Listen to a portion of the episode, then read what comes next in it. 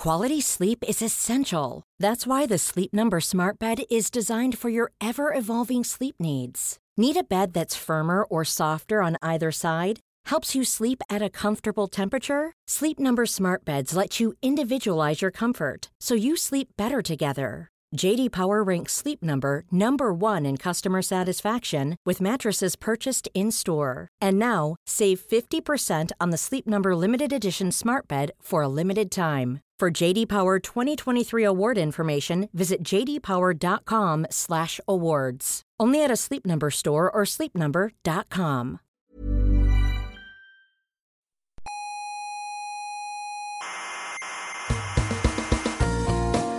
Aquí comienza Coffee Break, No me interesa. la tertulia semanal sobre actualidad científica. Me da igual porque yo no creo en la ciencia positiva. Ah, Yo soy más de Iker Jiménez. ¿no le gusta a usted la ciencia positiva? Me repugna. ¿Pero por qué? eh? Porque a mí el empirismo me ha hecho mucho daño. Coffee Break, el único programa que hace gala de su empirismo. A mí el empirismo me ha hecho mucho daño. Duela a quien duela. Hola, frikis y cientófilos del mundo. Sean bienvenidos, sean todas bienvenidas a la sala burbuja del Instituto de Astrofísica de Canarias, eh, donde aquí ya fluyen los ríos de café. Eh, hoy me he enterado de una cosa y se las quería comentar, y es que la, tontería esta que hacemos de usar a veces el femenino como genérico, que hemos venido llamando el femenino neutro, pues resulta que en realidad no se llama así, está mal, eh, está mal, mal llamado. Eh, lo que habría que decir sería femenino genérico, porque nos referimos de forma genérica a los dos géneros. Entonces, bueno, estaba yo pensando hoy cuando me enteré de esto y la verdad es que ahora no recuerdo por qué empezamos a llamarlo eh, neutro, pero, pero vamos, que, que no es correcto. Lo correcto es decir eh, femenino genérico, creo. Así que nada, hecha queda la, la rectificación. Eh, supongo que algún purista dirá que eso también es incorrecto, el usar el femenino como genérico, lo correcto es usar el masculino, ya lo sabemos, sabemos que es incorrecto. Estamos intentando hacer presión social para que la Real Academia de la Lengua lo acepte, porque mm, además, como dice muy bien eh, Arturo Pérez Reverte, la Academia no es una policía que dice cómo hay que hablar, sino es un notario que levanta acta de cómo se habla. Entonces, si, bueno, si uno habla de una forma, pues la, academia acepta eso.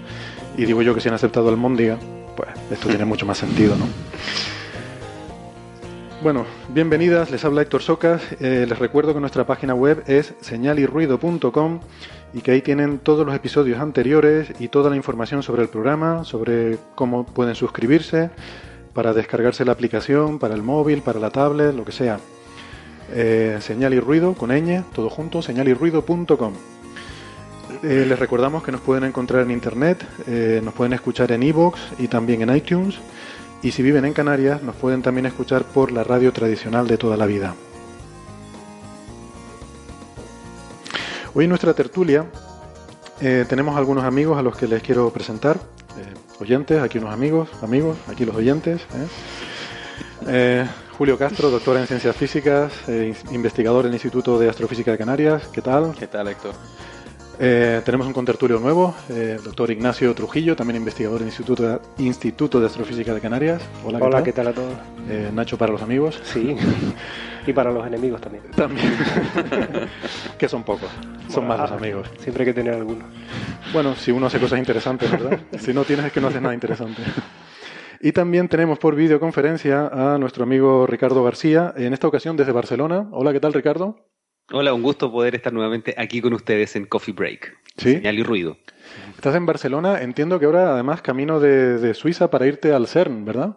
Sí, en este viaje que estoy haciendo eh, tengo la posibilidad de recorrer lugares bien interesantes. El lugar más interesante que estuve fue obviamente el IAC, pero ahora voy a conocer el, el, el CERN. Así que eso será la próxima semana y estará todo también en el canal de YouTube. Hombre, ya te adelanto que después de haber estado aquí ya todo es cuesta abajo, ¿eh? Ya, ya lo sé, pero había que estar allá. Espero que no te lleves una, una decepción. Bueno, Ricardo es eh, uno de los videoblogueros más famosos de Chile, es el director del podcast Astronomía y algo más, eh, y es un colaborador habitual de nuestro programa. Ahora, yo lo que estoy preocupado, Ricardo, llevas tanto tiempo fuera de casa que pasa cualquier cosa en Chile y no nos enteramos. De hecho, ni siquiera yo me estoy enterando de lo que sucede allá, pero es bueno porque ahora está haciendo bastante frío, así que me alejé completamente del frío. Estoy aquí en medio del calor de, Bar- de Barcelona. Muy bien. Muy bien. ¿Cuánto lleva fuera? Llevo ya como dos meses y medio y me quedan otros dos meses y medio más. La gira mundial de Ricardo. Bueno, oye, pues nada, te dejamos el encargo de ver si te enteras de qué es eso que van a anunciar a principios de agosto. Que en principio lo iban a anunciar en Chicago, en la Conferencia Internacional de Física de Altas Energías en Chicago. Pero, pero bueno, a ver si te enteras de algún rumor por ahí. Yo el rumor que me enteré es el que dijeron ustedes, así que yo lo estoy siguiendo y ese rumor está muy interesante. Pero voy a aprovechar ahora mi visita al CERN a ver si ahí me entero de algo un poquito más, un rumor un poquito más bien armado. Muy bien, muy bien, más, más cerca ahí de la fuente. Exacto. Bueno, eh, pues nada, hoy la verdad es que hoy tenemos un, programa muy astrofísico, ¿no? Eh, además, si miramos la, composición de la tertulia hoy, pues tampoco es muy sorprendente. Eh, pero bueno, eh, tendremos galaxias y materia oscura, pero también cosas de, extraterrestres, de megaconstrucciones alienígenas y tal. Un poco, un poco Iker Jiménez el programa. Así que la, la señora de, de, la cabecera, la amiga de Ortega, pues eh, igual le gusta, ¿no? A pesar del empirismo. Eso sí, el empirismo aquí es irrenunciable. Así que lo siento, doña Carmen de Vigo. Pero bueno. Eh, pero vamos, mm, la verdad que no sé cómo saldrá el programa, no sé si saldrá bien o no. Eh, supongo que no, que saldrá como, como, como los siempre, habituales, como siempre. como siempre. Pero lo que sí estoy muy contento porque mm, hemos tenido ocasión de hablar eh, nada menos que con Tavi Boyayan, ¿eh? eh, Tabita Boyayan, de, le sonará de la estrella de Tavi, porque es quizás uno de los temas que más hemos tratado eh, en este programa. Creo que hemos, al menos en tres episodios que yo recuerde, o cuatro, hemos mencionado la historia esta de la famosa cuatro, estrella. Cuatro, ¿no? No lo sé, no preguntaba. No, no, lo, sabía, no, no sé. Pero... Es que ha habido varios porque entre la, el descubrimiento, el debate, luego claro. hubo el debate este con lo de las placas fotográficas sí, y la... tal, pues ha habido varias noticias sobre el tema este año, ¿no? Uh -huh. Es la estrella esta famosa con estas curvas de luz tan extrañas que por ahí alguien, no Tavi, pero alguien por ahí ha dicho que si esto podría ser una gigantesca esfera de Dyson de una civilización alienígena y esto por supuesto... Ah, no, no, fueron ellos los primeros que lo propusieron? No, no, no. Okay. Fue, fue un astrofísico también, ahora no recuerdo, eh, pero fue, fue otra persona que vio esta curva de luz y dijo, caramba, esto, yo pienso que esto podría ser extraterrestre. Una ¿no? colección de explicaciones ahora, parece, ¿no? Ella misma sí, hay, ha dicho y tal que se han disparado las explicaciones para o las propuestas, vamos, propuestas. La... Sí, en, en, el paper eh, original en el que publican el descubrimiento de esta curva de luz, ellos sugieren varias posibles explicaciones, ¿no? Uh -huh. Así que nada, luego, luego entraremos en, en detalle. Pero lo que les digo, pues eh, tendremos una, una entrevista que, que estaremos eh, encantados de ponerles dentro de un ratito. Y, y, la verdad que es genial. Yo siempre que hablo con esta gente famosa del mundo de la astrofísica me, me alucina eh, lo, lo, accesibles que son, ¿no? O sea, que lo fácil que es contactar con, con cualquiera de estas personas y, y, la amabilidad con la que te atienden, ¿no? Hombre, esta chica no es muy mayor tampoco, esta chica tiene cuarenta y pico años, o sea que es una chica, vamos. Sí. Que uno a veces podría esperar más difícil de acceso, más dificultades de acceso a personas más consagradas, catedráticos. Esta chica la verdad es que no está en plena carrera y sí, muy amable, ¿no? Sí, sí. De hecho, yo quería preguntarte, y aquí me sale lo que hago en todo, en todos mis episodios, que es preguntar y preguntar más que yo responder. ¿Cómo te contactaste con, con ella? Eh, le mandé un mail y, y, me contestó diciendo, ah, sí, para Coffee Break, qué ilusión, qué honor. Ya, pero conocer el programa en serio, ¿no? No, es broma, es broma, no. Pero cuando pero... tú accedes a, por curiosidad, cuando accedes a esta gente conocida, ¿le sueles decir que otra gente también ha, ha, participado? Es decir, ¿tienes alguna forma para conseguir ese porcentaje de éxito tan alto? ¿Cómo los engañas? yo, vamos a ver, yo, yo les digo que es una entrevista para Radio Nacional. Internacional tendrías que decir. Para la BBC. Digo, mire. Esto es para la BBC, pero bueno. Soy colaborador de la BBC. Hombre, le puedes poner la, la cabecera que pone siempre de algún premio Nobel recomendando el programa, ¿no? Sí, sí, sí.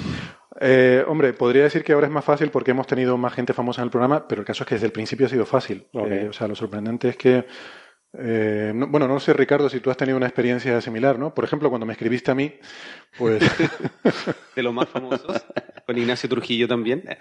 Eh, no, yo tampoco he tenido ningún problema. Generalmente a los científicos les encanta hablar de, de, su tema y sobre todo si uno le dice, vamos a hablar, voy a entrevistarte solo a ti de tu tema, le, le gusta mucho, así que siempre están dispuestos a compartir todo lo que han aprendido.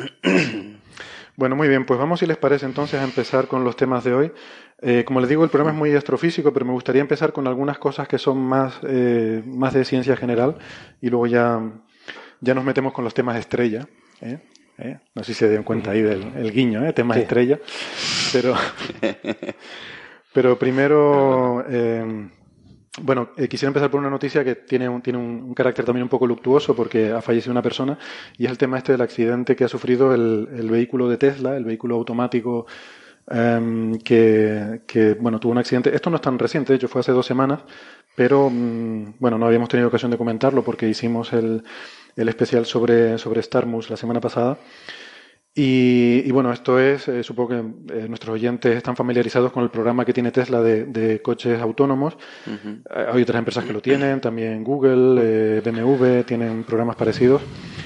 Y algunos de estos pues tienen, tienen licencia para circular en algunos estados en Estados Unidos. En Florida, Siempre creo, ¿no? En, en California, en Nevada y no estoy seguro. Hay un tercero, puede ser Florida. Puede no ser porque seguro. me suena. a- la- hace- fue una noticia de hace unas semanas, pero creo que el accidente precisamente fue en Florida. Pero por ahora diciéndomelo, diciéndolo lo dudo también. Vale. Me sonaba Florida, podría ser. Sé que California y, y Nevada son En Nevada seguro, seguro, porque y- Google está ahí, ¿no? En Las Vegas. Eh, no, Google está en California. Este- California. California, fue el primero y fue, fue precisamente a raíz de, de la presión que ejerció Google para que le dejaran probar sus coches ya. ¿no? Vale, vale. Lo que pasa es que lo que yo no sabía y leyendo sobre esto es que el coche este de Tesla realmente no es totalmente autónomo, sino lo que se considera es que te da ayudas a la conducción. Pero que especifica claramente que el probador debe estar con las manos en el volante y siguiendo Ah, la evolución, porque no todo está implementado. Y por ejemplo, este accidente en concreto es un caso en el que eh, delante del coche se cruza un camión con un tráiler grande. Exactamente. Mm. En una Y- autopista, además. O sea, de hecho, la culpa, si no hubiera habido un coche de conducción auto, si no hubiera un- fuera un coche Tesla, sería una culpa, la culpa del camión, ¿no? En un accidente convencional. Sí. Bueno, es como un accidente convencional. Por lo visto, eh, lo, que, lo que he leído sobre este tema es que estos, eh, el sistema que tiene Tesla, para empezar, no usa radar ni usa LiDAR como el que tiene Google, se basa exclusivamente en cámaras y en visión artificial, lo cual es muy impresionante. O sea, vamos, se han puesto en plan chulos y dicen, no, no, aquí sin ayuda, como haría un ser humano. Entonces, como haría un ser humano con cámaras, eh, reconocen lo que hay en la imagen. Pero eh, por lo visto solo, solo es capaz de identificar objetos eh, delante. O sea, ese cruce lateral no lo, no lo considera, ¿no? Y con un cierto contraste, claro. Creo, creo que también el, el contraste de la imagen era la clave, ¿no? Sí, había un problema de... de En la caja del camión creo que era blanca, sobre el fondo claro, sí, también. Sí, el que no pudo reconocer la sí. estructura y por eso Sí. se dio el golpe. Pero de todas formas no estaban las especificaciones. O sea, el sistema que ellos tienen, pues más lo subcontratan a otra empresa, el sistema de, de Machine Vision, ¿no? De visión automática que ellos usan, eh, específicamente no considera este tipo de objetos entrando lateralmente en el campo de visión. Y de hecho es un upgrade que tenían previsto para 2018. O sea, ellos tenían previsto para 2018 la posibilidad de ver cosas que se les cruzan delante, ¿no? Es que de hecho Ah. una de las cosas que dicen que, por ejemplo, el conductor en este caso creo que no estaba, claro, te acostumbras, normalmente funciona bien, pero no- estaba ni con las manos en el volante, creo que estaba viendo una peli o algo así, o sea, realmente el coche conduce solo Sí. Y ese fue uno de los errores. A mí no, no me cabe ninguna duda que en el futuro tendrán incluso menos accidentes que, que los humanos normales, ¿no? Pues Supongo que habrá un periodo de adaptación. Y, y yo creo que la manera justa de juzgar a este tipo de, de conducción automática será ver después estadísticamente Claro. si es menor o, o superior que, que el ser humano normal. Sí. Pero claro, ahora mismo cualquier accidente va a ser una Noticia, va a ser noticia, noticia. entonces esto va seguramente es muy negativo para el desarrollo de algo que seguramente visto en perspectiva va a ser muy positivo. Hace poco hablamos, no sé si hace dos meses o así, del, justamente del primer accidente de un coche de Google, que bueno, Sí, fue una acuerdo. tontería, fue un toque Sí, absurdo. un recuerdo que se estaba yo Un, diciendo. un racuño, sí. Fue un rasguño. ahí, sí. En Y- cualquier caso, las cifras es que la estadística ya, porque ya se han aireado, ¿no? Claro. Esas cifras estadísticas y eh, son unas cifras estupendas, o sea, no- realmente no se accidentan, ¿no? Sí. Porque empieza a haber muchas horas de circulación, empiezas a acumular muestras, vamos. Exacto. O sea, Y, hasta ese caso, yo sea, no sé si ahora, claro, ahora la mortalidad, yo no sé cómo afecta a la estadística, pero hasta, hasta este caso, o sea, en el caso, por ejemplo, de, de Google ya viene acumulado muchísimas millas Claro. con, con solamente este accidente hasta ahora y era mucho menor que la incidencia de la siniestralidad. Han con- tenido algún otro, creo, los de Google, pero también a nivel rasguño. O sea, este, este es el primer accidente, creo, hasta donde yo tengo noticias, de un coche de conducción automática, Eh, lo que podemos considerar un accidente. Un accidente mortal, sí. una anécdota, primero. ¿no? o mortal o grave. O grave, sí. sí, O sí, grave, sí, los demás han sido realmente... Esa, esa será otra cuestión, claro, porque esto va a tener más impacto mediático. eh, que, o sea, aunque estos coches tengan una estadística mejor que la de un conductor humano, yo no sé, a la gente parece como que le da más miedo que me mate una máquina que, que yo matarme en un taxi conducido por una persona, ¿no? Pero según este caso que tú comentas, fue un ser humano el que mata a, a otro. Bueno, sí, claro. Mm. Es decir, que la, la cuestión será cuando, creo que el, el problema moral aparecía cuando el coche tenga que decidir entre a quién de las dos personas mata, si al conductor o al otro, o al conductor con el que va a colisionar. Ese es un dilema ético que hay ahora mismo, ¿no? Sí. Y lo que dice Tesla es eso, que todavía no están en la fase de coches autónomos porque una de las cosas que queda es resolver ese dilema. Eh, Claro. que hay, hay muchos temas, incluido ese dilema ético de para poder hacer estos coches autónomos, ¿no? Aquí Google, sin embargo, por ejemplo, y, y no, no a raíz de este accidente, lo había dicho antes, ellos empezaron por una estrategia de ayudas a la conducción, ir implementando módulos, pero en 2013 dijeron, no, no, vamos a hacer coches totalmente autónomos.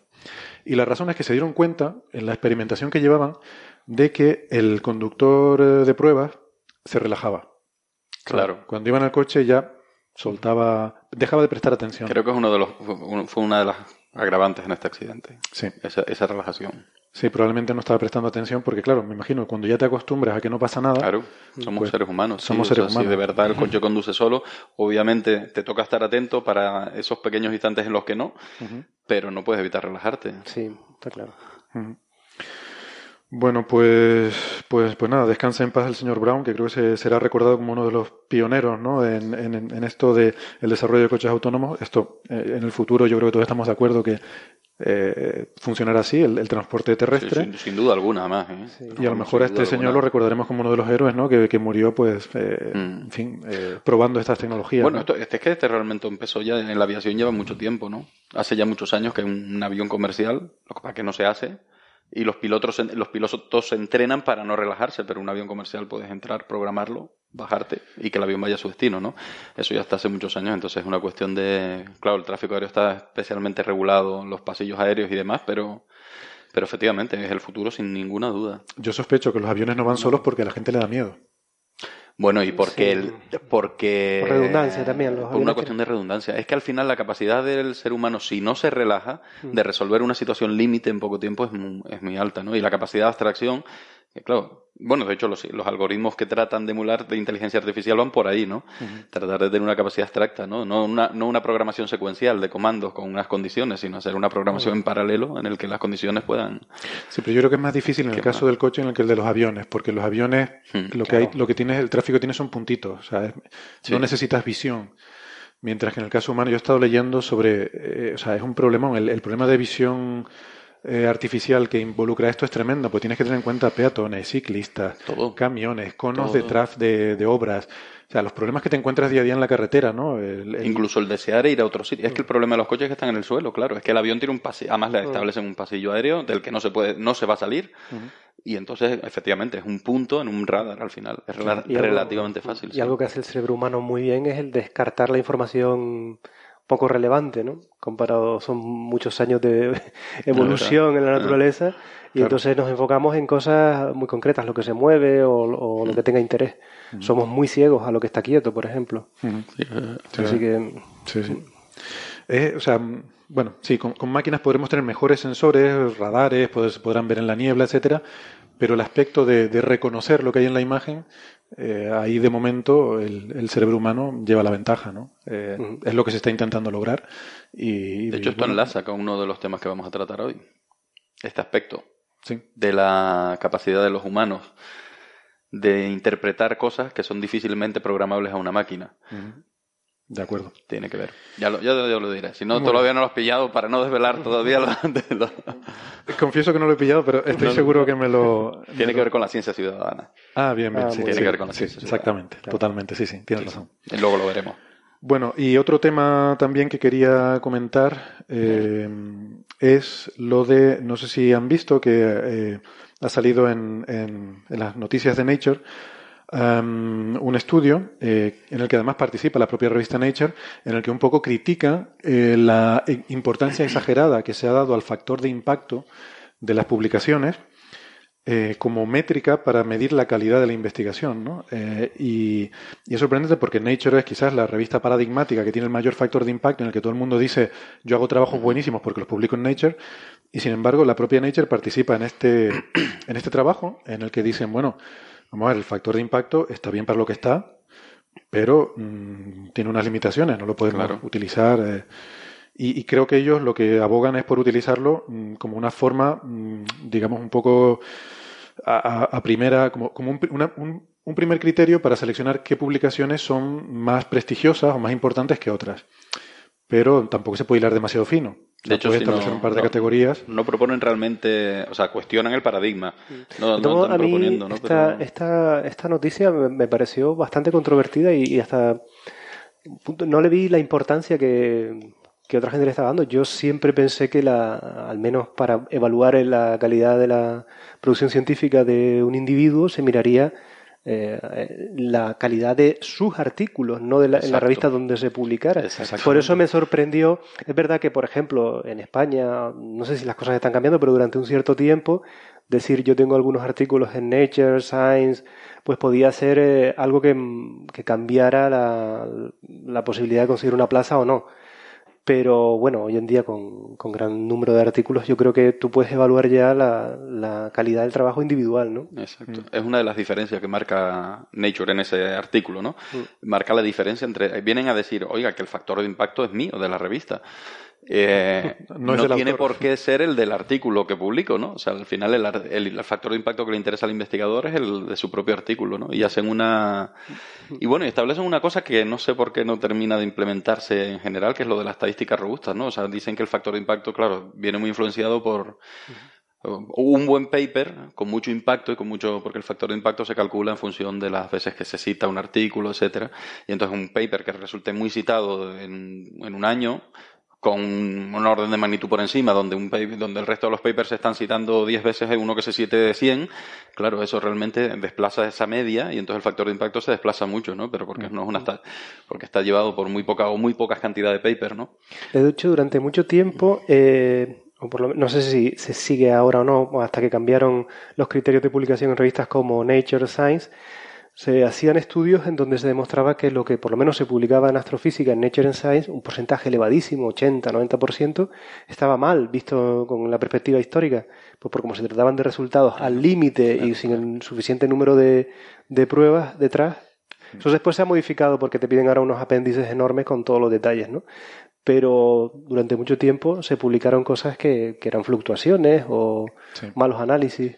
Bueno, estas revistas admiten que ellos tienen un porcentaje de, digamos, de error mayor que las otras, pero es porque van muy al límite. O sea, ahí Claro. siempre lo último de lo último se- es lo que ellos van buscando. Son boletines de noticias, es que no Sí. es realmente una revista científica, o al menos así nacieron, es verdad que Yo cada lo- vez se lo- van dotando de un... Lo considero más el libro récord de la ciencia. Algo así también, Sí, sí, es la, la galaxia más lejana, eh, la estrella más verde. La imagen eh, más profunda. Sí, la, Sí. la bacteria Bueno, no se en todos los campos, ¿no? Porque además le dan a Sí, todos los la palos. bacteria más resistente. más resistente que... Sí. Exacto, ¿no? Siempre van ahí. Claro, Y- pero además hay que considerar el, el proceso por el cual uno puede llegar a publicar en, en- en este tipo de revistas. Entonces, en general, por ejemplo, cuando uno tiene una investigación y quiere publicarla, empieza a pensar cuál es el mejor lugar y lleva la publicación a ese lugar y hace el peer review y todo eso, y si no la aceptan, se va a otro lugar. Entonces, por ejemplo, Ignacio, yo no sé cómo, cómo, cómo lo hicieron ustedes en el proyecto, cómo decidieron el lugar donde publicar. Eh, No, nosotros tuvimos muy claro desde el principio enviarlo a una revista astrofísica convencional. No nos planteamos, no nos planteamos ni Nature ni Science. claro, porque, por Estamos ejemplo, hablando, eh, perdón, para nuestros oyentes, de un tema que vamos a tratar luego, que es una investigación que ha liderado Nacho, eh, de la cual luego les, les contaremos, ¿no? Eso, eso, por ahí va la pregunta que le está haciendo Ricardo. Claro, porque para poder decidir y, po- y poder ver el impacto de, esta, de, de estas publicaciones o de estas revistas, también es importante saber cómo los investigadores deciden publicar en esos medios. Porque, por ejemplo, hay muchos que dicen, bueno, Nature tienen, reciben tantas cosas y reciben, como ustedes mencionaban, estas, estas como noticias impactantes, como lo más, lo último, que a veces dicen, entonces no quiero publicar en Nature. Entonces, también es un factor importante a considerar cómo los investigadores deciden en qué, en qué revista publicar. Sí, tienes, tienes toda la razón. Evidentemente, eh, si tú consideras que tu resultado puede entrar en Nature, normalmente lo enviarás a Nature y después ya Nature te dirá que no y lo enviarás a otra revista, ¿no? Eso está claro que ese efecto de selección existe. Pero también existe lo contrario. Hay gente que considera que, que su trabajo simplemente no se adapta, ¿no? No es, no es un tema récord, sino es un trabajo con una cierta profundidad que, que debe ser evaluado más por, eh, por criterios, digamos, de avance en el campo, pero no necesariamente que, que llamen la atención al gran público. O... Más técnico, sí. Sí. Es que Claro, por eso, y por eso te hacía la pregunta, porque eh, la publicación de ustedes es un récord, la imagen más profunda. Entonces, ¿por qué no Nature y por qué una revista de astrofísica? Bueno, es que Bueno, no es el único criterio, ¿no? El del récord. También otro criterio es que sea interdisciplinar. O sea, que sea un trabajo que interese no solo a, la gente de esa disciplina, Claro. sino a todo. Es que Nature es una revista de ciencia Sí. en general. Y Nature te marca el formato. Es un poco lo que decía Nacho, Sí. que Nature te, te- ya te limita el formato. Entonces, si lo que tú quieres contar es una historia completa, pues no encaja en Nature. Por eso Nature vive, básicamente son letters, o son artículos muy cortos donde cuentas una noticia, un récord Guinness, o realmente una noticia, algo que se entiende que es una aportación significativa en el campo, por supuesto, porque si no tampoco pasa el filtro. Mira, a mí justo ayer me acaban de rechazar uno en Science. Eh. ¿Sí? en un artículo, bueno, yo iba de segundo autor, era un artículo de tres autores. Yo iba de segundo autor con uno- unos colegas en Estados Unidos y otro compañero aquí en el IAC. Y, eh, la verdad es que es un caso esto es muy al límite porque no estábamos seguros ¿no? de cuánto de. Pero en el criterio este de interdisciplinariedad, ¿no? O sea, un resultado que nos parecía muy bonito, pero la verdad es que no era ni de récord, ni era tampoco de cambiar paradigma, ni era. Tengo dudas sobre cuánto de interés interdisciplinar pudiera tener, ¿no? Lo que pasa es que nos parecía que era muy bonito y por eso lo mandamos. Eh, imagino que tiene que ver con el sol, ¿no?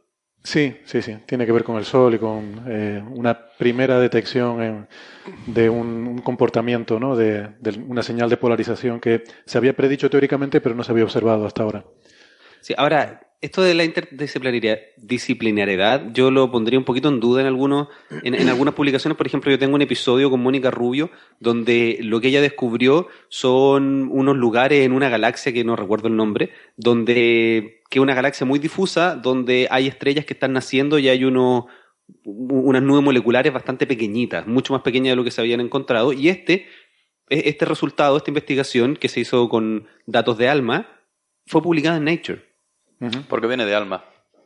Claro. Es que también influye todo, es que es un contexto. O sea, también, es que el hecho de sacar un resultado relevante con un instrumento o una instalación que es nueva y relevante y de la que se espera que dé aportaciones, claro, eh, Y bueno. aumenta el impacto. Se parece mucho más Nature a la realidad de las noticias que podemos ver.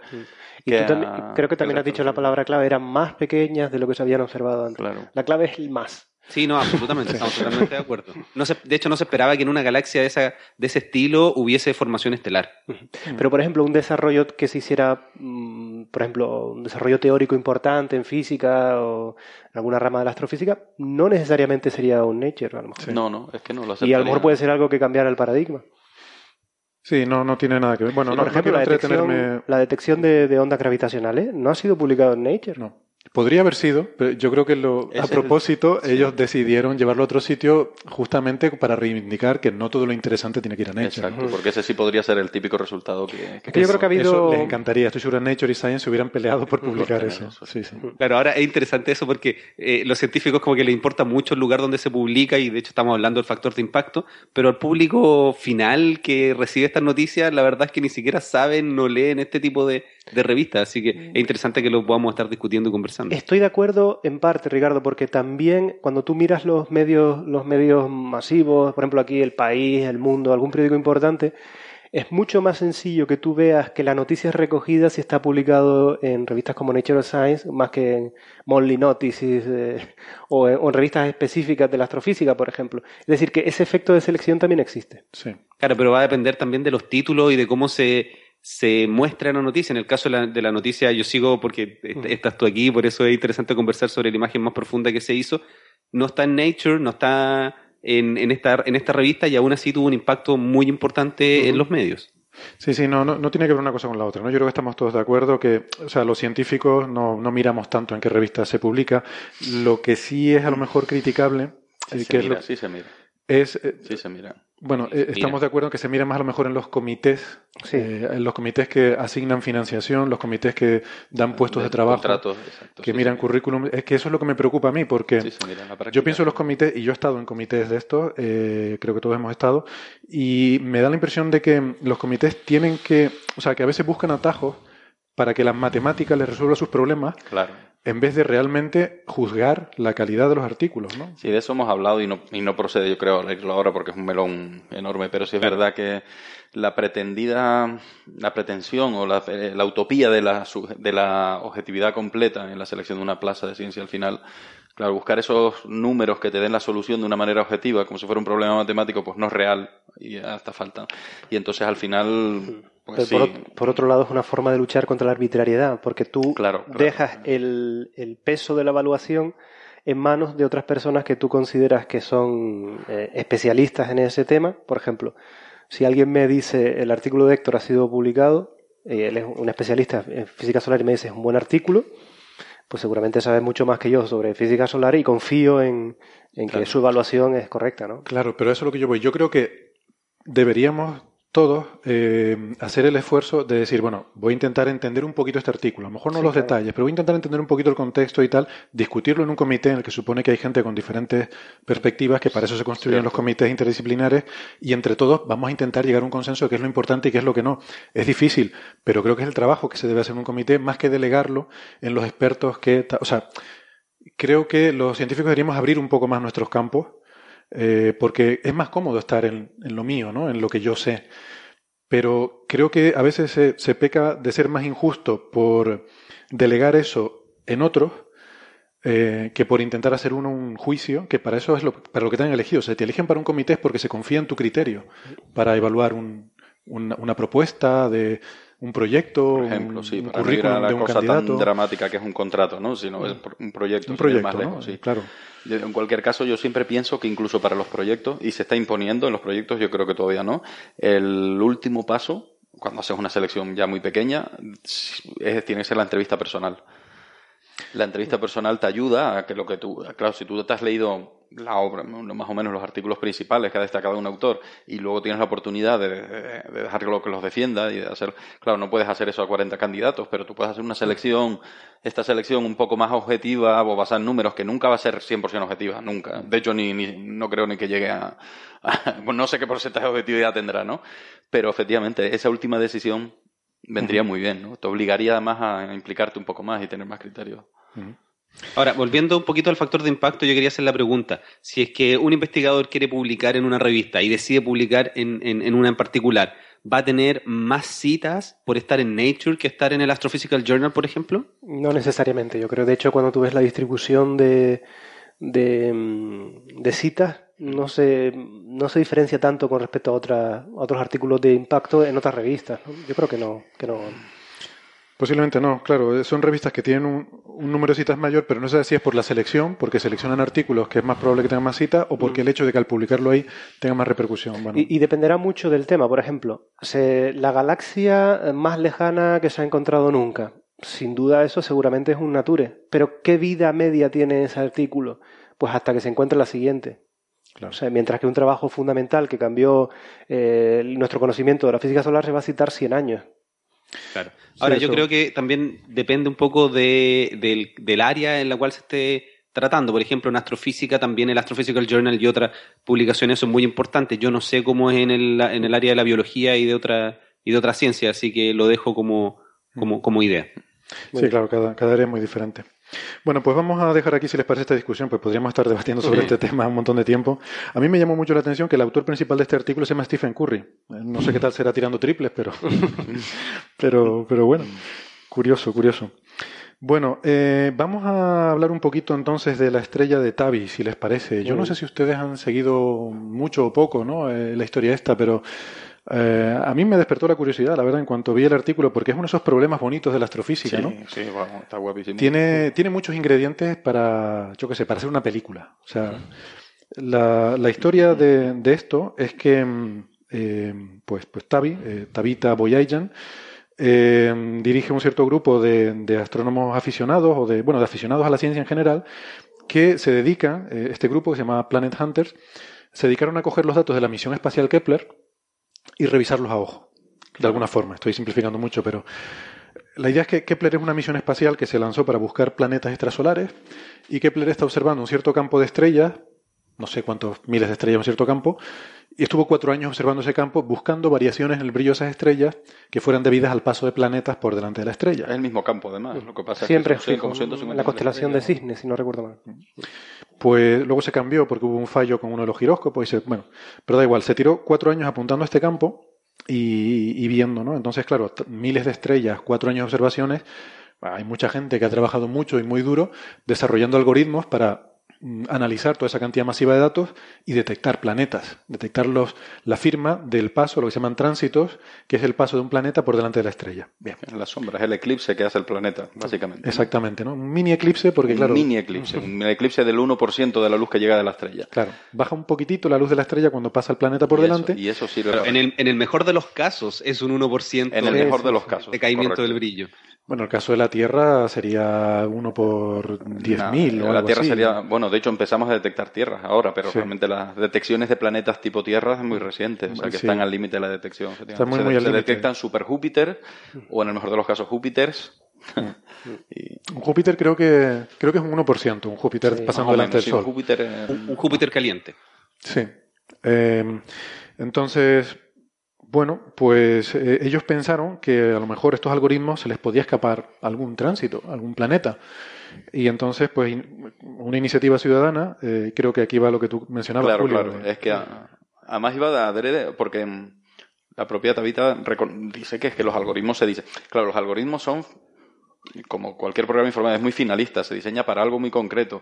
Entonces, superado eso, no es que falle el algoritmo, es que el algoritmo, el algoritmo no falla si para lo que está hecho no lo hace bien. Pero, Claro. claro, cualquier cosa que se salga de ese patrón para el que el algoritmo está diseñado, y no vas a diseñar un algoritmo para cualquier cosa peregrina que se te ocurra. Entonces ahí es donde lo que hablamos antes, ¿no? Tú pones ahí a, la- a esas mentes abstractas que, de lo- que tenemos los seres humanos a trabajar, ¿no? Y eso Sí. fue lo que hicieron. Eso fue lo que hicieron, se pusieron a buscar en esos datos a ver si se les había escapado algo a los algoritmos, ¿no? Y ellos Eh, la yo quería hacerle una pregunta antes, ya que estamos hablando de ciencia ciudadana. Yo no sé si ustedes han ingresado a la página web de Su Universe, que es donde está albergado esto de, de Planet Hunters. Sí, yo lo he visto. Hay muchos proyectos ahí de, de ciencia ciudadana, ¿verdad? Es Ah, no, demasiado no, perdón, interesante. perdón. Tienen... Sí, dime. No, me, perdón, me estaba equivocando con otra. Perdona, sigue. Ah, es que su universe alberga muchas investigaciones desde varias áreas y tiene también, por ejemplo, esto que es el Galaxy Zoo, Ah, en el cual le ayudan a caracterizar galaxias. Yo conversé con el encargado en Chile, que es Ezequiel Treister, en uno de los episodios de- del podcast. Y, y claro, lo que hace la ciencia ciudadana es que pone muchos ojos de personas que le interesa la ciencia a mirar cosas que un computador no podría reconocer, porque no están dentro de lo que mencionabas que era el algoritmo. Y dentro de esto está, obviamente, Planet Hunters, que es de donde estamos conversando ahora esta estrella. Muy bien. Pues esta estrella, lo que encontraron los Planet Hunters, eh, fue una cosa muy sorprendente. Es una estrella que tiene una curva de luz, es decir, eh, las variaciones de brillo de esta estrella son muy extrañas.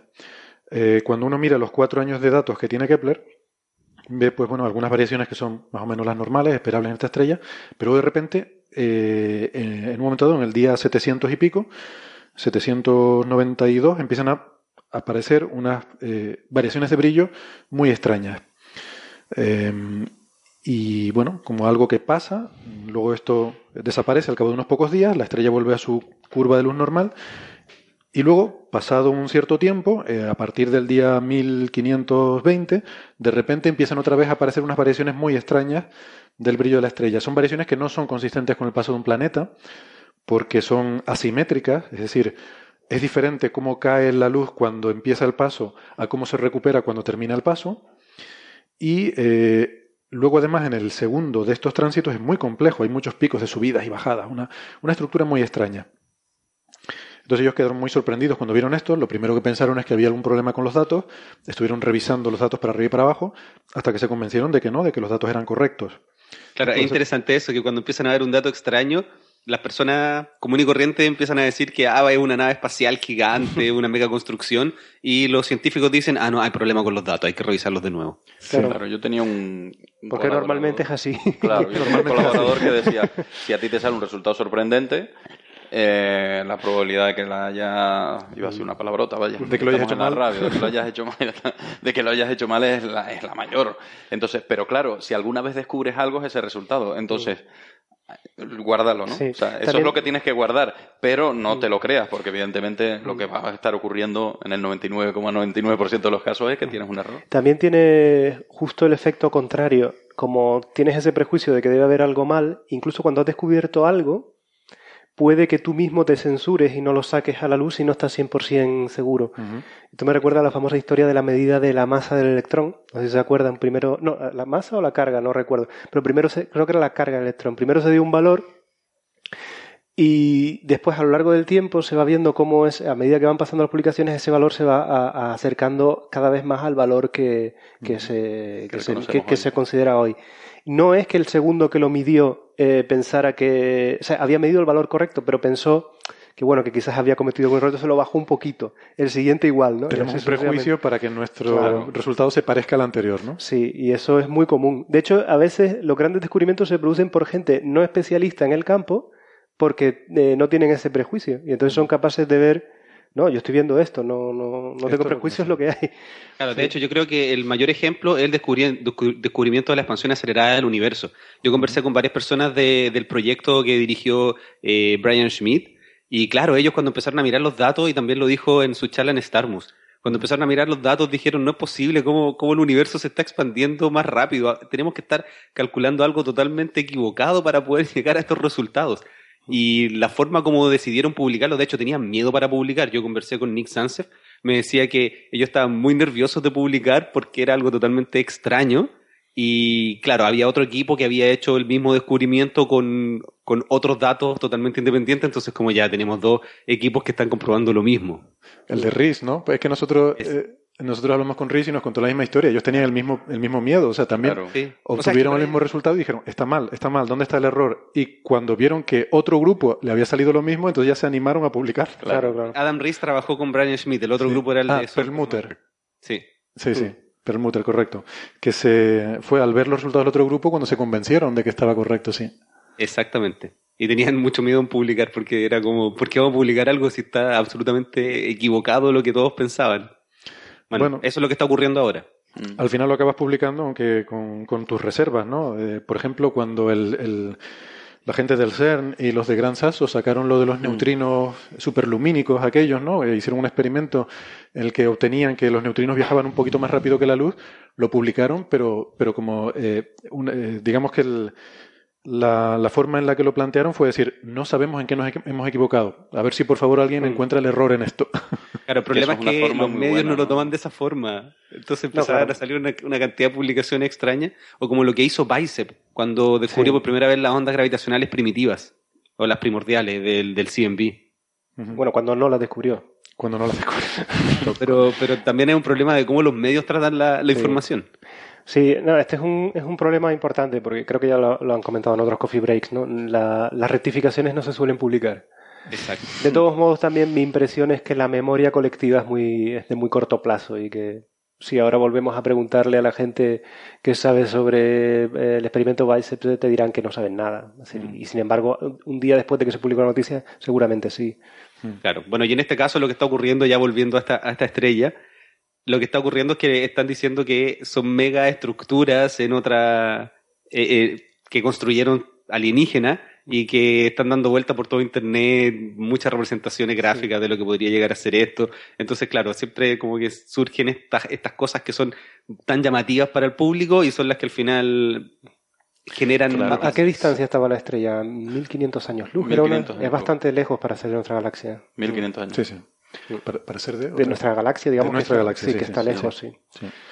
Es- De pero, pero hay que decir que esa explicación de los alienígenas no la dieron eh, los descubridores, ¿no? sino fue luego fue otra persona. De hecho, fue un investigador el que sugirió esto. Dijo, hombre, esto podría ser la pinta que tendría unos alienígenas que hubieran construido una, eh, unos paneles para atrapar la luz de su estrella y obtener energía. Como Claro, una... que es lo que se llaman las esferas de Davison, que las hemos estado nombrando, ¿no? En una, una hipotética civilización, la nuestra, dentro de varios miles de años, con un nivel tecnológico suficiente, podría, en su demanda creciente de energía, tratar de aprovechar la energía que le viene de su estrella. Y eso podría ser una especie de gigantescos paneles solares o cualquier estructura que sea capaz de captar esa energía, ¿no? Orbitando alrededor de la estrella, hasta el punto de llegar a, eclipsarla, ¿no? Claro. Entonces, Lo de la eso- esfera de Dyson- esa es la, la- lo de los anillos o esferas de Dyson. Sí, lo de la esfera de Dyson es un concepto de ciencia ficción. Eh, Sí, que sí, claro. Yo no soy muy partidario porque yo pienso que antes que llegar a la Tienes la fusión nuclear. Tienes la fusión nuclear. Claro, claro. Nosotros ya casi tenemos la fusión nuclear al alcance de la mano, cuestión de a lo mejor 30, 40 años, pero una esfera de Dyson nos queda muy lejos. O sea, Es la capacidad realmente- tecnológica para una esfera de Dyson es... Incluso la Claro, capacidad pero- de materia prima, ¿no? Porque si tú empiezas a sumar Sí, ¿cuánto Ah, debe ser eso? porque todo eso va, por ejemplo, a una unidad astronómica. A la misma distancia que tenemos la Tierra, claro, tú tienes que cubrir, es que no tienes material en la Tierra. Porque casi tendrías, para cubrir la estrella, necesitarías Mm. no- varios planetas Tierra Sí, o más, ¿no? en paneles, en forma de paneles y tal. Entonces, eh, hasta una cuestión de orden, orden práctico, no, no basta con... Sí, a mí la esfera de Dyson nunca me ha parecido un concepto interesante, creo que no. Yo Claro, pero no, yo- práctico. Pero en, el caso, en este caso, por ejemplo, era algo interesante para poder hacer una propuesta y, y- y ver si es que había radiación, en este caso de calor, que se podría observar, porque era una idea que había que ir a, ir a testear. Y lo que contaba eh, la charla TED, eh, que era que muy interesante, yo recomiendo que, que- que vean esta charla TED, es que se filtró la propuesta para tiempo de observación. Sí, es cierto. Y es ahí donde el público empezó a decir, oh, megaestructuras. El público no, y papers científicos. Ha habido un boom de papers científicos porque, según cuenta ella, se le filtró, efectivamente, hicieron una propuesta para radioastronomía en, en Green Banks, o no me acuerdo. Hicieron una propuesta y la propuesta se filtró. Y como se filtró y aquello era tan atractivo, pues la gente se empezó a especular, incluso a nivel científico, sí, sí. Está interesante. Ha- Hay una, hay una solución, o hay una propuesta de solución natural que al menos encaja y que podría encajar, pero bueno, también tienen puntos débiles porque entre, entre otras cosas le falta... Bueno, son, no son tantos datos, ¿no? Va- vamos a terminar de explicarlo. El, el asunto Sí. entonces es el siguiente. Si, si esto fuera una esfera de Dyson, hay que decir que no es una esfera de Dyson de verdad, porque una esfera de Dyson cubriría toda la estrella y esto no cubre toda la estrella. Solamente pasa cuando el planeta pasa, pasaría adelante. O sea, tendría que en ser. construcción. Algo en O, construcción. no, o algo que O está un anillo, alrededor del planeta. O sea, en Mm. vez de ser Un anillo. decir, voy a coger toda la estrella, si voy a hacer una especie de, como si nosotros hiciéramos unos grandes paneles solares alrededor Sí. de la Tierra y se va moviendo con la Tierra, por ejemplo, ¿no? Eh, bueno, y, o un anillo, pero, pero alrededor del planeta, no de la estrella en sí, porque solo pasa cada... Bueno, el anillo podría ser eh, global alrededor de la estrella, podría Sí. ser. Pero la clave en todo esto, eh, cuando ellos, el- los que eh, descubren esto, Tavi Boyayan y, y el grupo, cuando lo publican, ellos proponen una serie de explicaciones naturales. Es un trabajo buenísimo este, porque si tú ves este paper hay datos. Están los datos de Kepler, tienen datos de espectroscopía, eh, han buscado eh, además datos en varias longitudes de onda, haciendo imagen de muy alta resolución. O sea, hay muchísimos datos que ellos han buscado antes de publicar esto. Y entonces ellos ofrecen una serie de explicaciones. Aquí la clave, mm, para entender esto, esta curva de luz tan extraña podría ser explicable eh, sin mayor problema, salvo por una cosa, que es que no hay emisión infrarroja, no hay exceso de emisión infrarroja. Y esto es lo misterioso, porque si tú tienes algo, Que se calienta porque Que se pasa cerca calienta. de la estrella. Emitiría el infrarrojo. Entonces, esto sería explicable fácilmente a través de discos de polvo eh, o, o en fin. Pero, claro, el polvo emitiría en el infrarrojo. Una esfera de Dyson también emitiría en el infrarrojo. O sea, la explicación alienígena tiene sus problemas también. La explicación alienígena es la que no cubre ninguna otra que se te ocurra. Cuando Salvo- algo es tan irregular, pues... O Siempre podrían decir que son tan eficientes que incluso vuelven a reabsorber el calor para... Claro, tienes que asumir que los alienígenas lo han hecho de forma que no emite tampoco el infrarrojo, ¿no? Pero bueno, eh, ya es un segundo orden. ¿no? Ya, pero bueno, puestos a, a- a hacer una hipótesis tan fuera de lo normal, ya ahí entras en un terreno... Claro. Claro. Puesto a entrar en ¿no? eso, yo no sé si ustedes vieron la charla TED a la que se Sí. refiere Ricardo. Mm. En esa charla TED hay una frase de Tavi que a mí me encanta. Pero bueno, ¿por, por qué no ponemos la entrevista? Me parece la. Me escuchamos parece lo mejor. Vale, seguimos de hablando. y ahora seguimos hablando del tema. Venga. vamos a escucharla. Doctora Doctora Tabita Boyayan, bienvenida a Coffee Break. Gracias por invitarme. Antes que nada, eh, disculpas por cómo he pronunciado tu nombre. Eh, seguro que ha sido horrible. Mm, No, no ha estado mal. Ya estoy acostumbrada. ¿Y cómo lo pronuncias, por cierto? Uh, Boyajan. Boyayan, ok. Bueno, pues como te imaginarás, queríamos preguntarte por la estrella KIC 8462852, que también es conocida como la estrella de Tabi. Eso tiene que ser, eh, tienes que estar muy orgullosa, ¿no? Bueno, es un poco abrumador, Um, la verdad. Uf, perdón, es la cafetera. Ah, no, no. Te preocupes, no es en directo. No, es muy bueno. Esto, esto lo vamos a dejar. Seguro que, seguro que a nuestros oyentes les encanta. Bueno, si quieres, vete a coger un café y, y ahora seguimos cuando vuelvas. Oh, no, um, es que estoy en la sala de lounge café que tenemos aquí en la oficina. uh, Y hay aquí otros compañeros que se están haciendo el café. Yo ya me tomé el café hace un rato. Ah, muy bien. Queda muy genuino porque, después de todo, este programa se llama Coffee Break. Ah, pues mira, muy apropiado. Entonces, bueno, cuéntanos, eh, ¿te llaman alguna vez para hablar de otra cosa que no sea esta estrella? Mm, Pues no, la verdad es que ya no. ¿Cuál es tu línea de investigación normal cuando no trabajas en esto? Uh, past, Bueno, uh, durante los últimos 10 años o así, he estado dirigiendo un survey para medir tamaños de estrellas haciendo interferometría. Así que podemos resolver el disco de of, estrellas cercanas de la secuencia um, principal, main estrellas sequence, enanas, um, so dwarf stars. y esta es prácticamente Um, la and única forma this posible de is medir los tamaños de measure estrellas the, sin que sea un sistema de binarias eclipsantes. it being an eclipsing binary system. Um, Y con and estas medidas directas direct, podemos uh, testear direct modelos y cosas así. To test models and that sort of thing. Mm. Hace poco comentamos un paper sobre observaciones interferométricas de manchas eh, en otra estrella eh, y era muy interesante porque bueno se trataba de un proceso de dynamo muy diferente al que al que tenemos en el Sol. Así que sí, parece ser un tema que, que es muy interesante hoy en día. Bueno, volviendo a esta estrella tan misteriosa, eh, ¿por, qué no nos, ¿por qué no nos cuentas un poco cómo, cómo empezó toda esta historia? Porque tengo entendido que esta estrella eh, se le escapó a los algoritmos automáticos de la pipeline de Kepler, ¿verdad? Fue descubierta básicamente por gente. Sí, bueno, quizá no es muy justo decir que escapó a los algoritmos porque los algoritmos no estaban buscando algo como esto. La iniciativa Planet Hunters, Cazadores de Planeta, eh, fue desarrollada para buscar tránsitos y cambios en la luz de las estrellas que pasara desapercibidas a los algoritmos automáticos. Mm, Estos algoritmos estaban diseñados para buscar tránsitos de planetas. Y pensamos que quizás se les podría escapar alguno, y así es como se formó este grupo de ciencia ciudadana, Planet Hunters. Pero con esta estrella, las observaciones no mostraban nada periódico y eran algo que no se parecía en nada a un tránsito planetario. Entonces, es totalmente razonable que no fuera detectado por los algoritmos de Kepler. Lo bueno de Planet Hunters es que estás mirando estos datos a ojo para ver si hay algún patrón extraño o inesperado. Mm. Bien, y en términos de posibles explicaciones, eh, ustedes dieron unas cuantas eh, posibilidades en el artículo original el artículo de, del Where's the Flux. Eh, nosotros hemos considerado un par de, de, otras posibilidades también que no he visto no he visto publicadas por ahí y quería quería preguntarte por estas posibilidades. Eh, la primera, eh, de hecho, le tengo que dar crédito a mi amigo Brandon Tingley.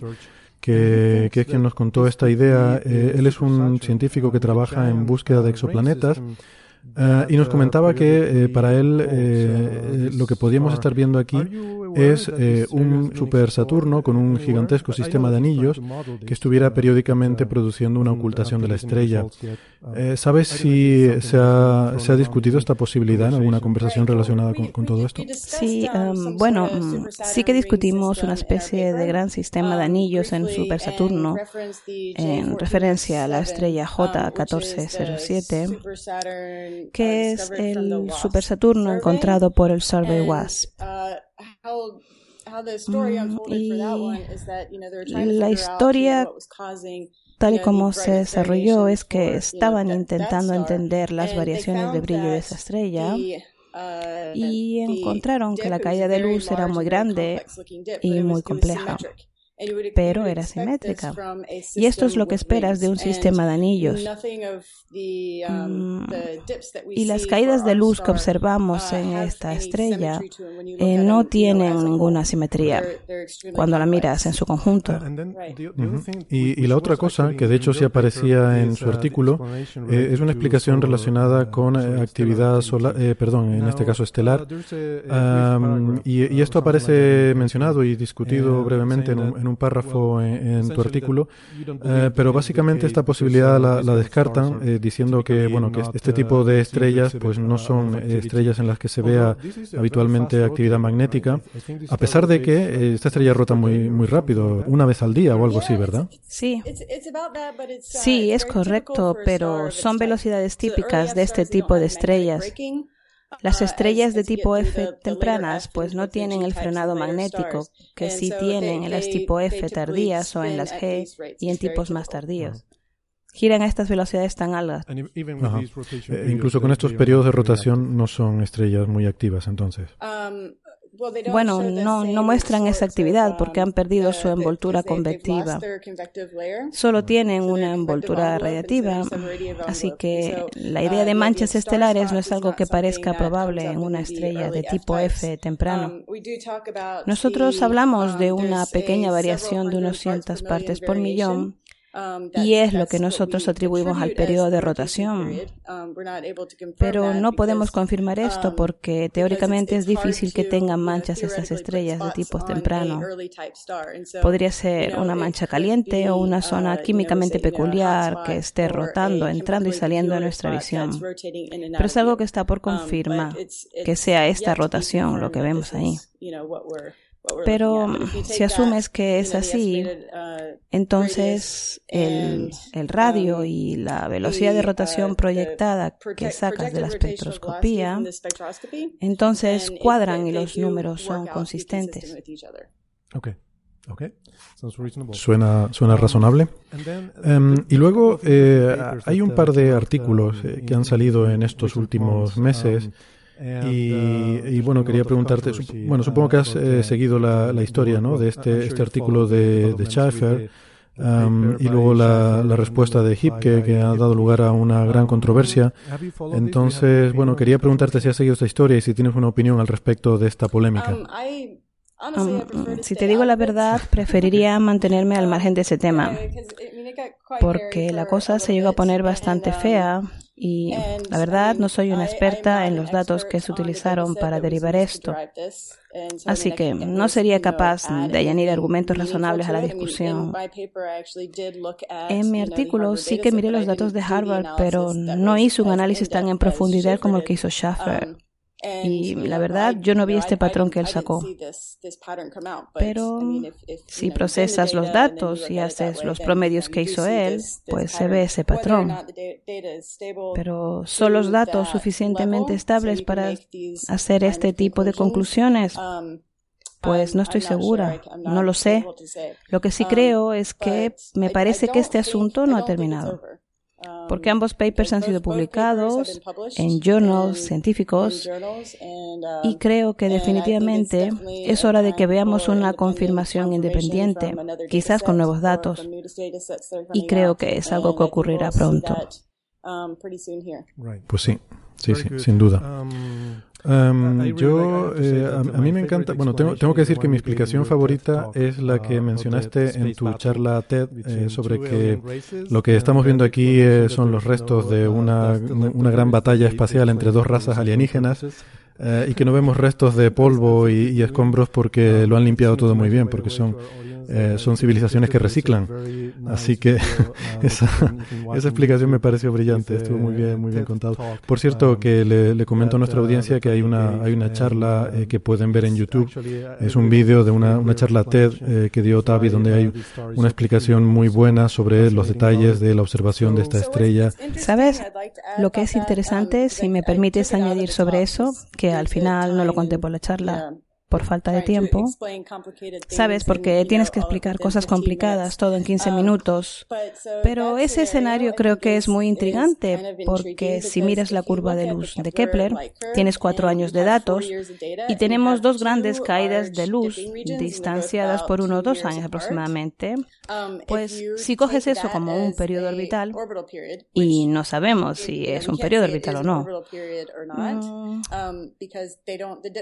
Pero si decimos que sí, que es el periodo orbital, entonces la distancia desde la estrella, de cualquiera que sean los objetos que están orbitando, estarían dentro de la zona de habitabilidad de la estrella. Ajá. Sí, mola muchísimo. Qué bueno, en serio. No sabía eso, muy bien.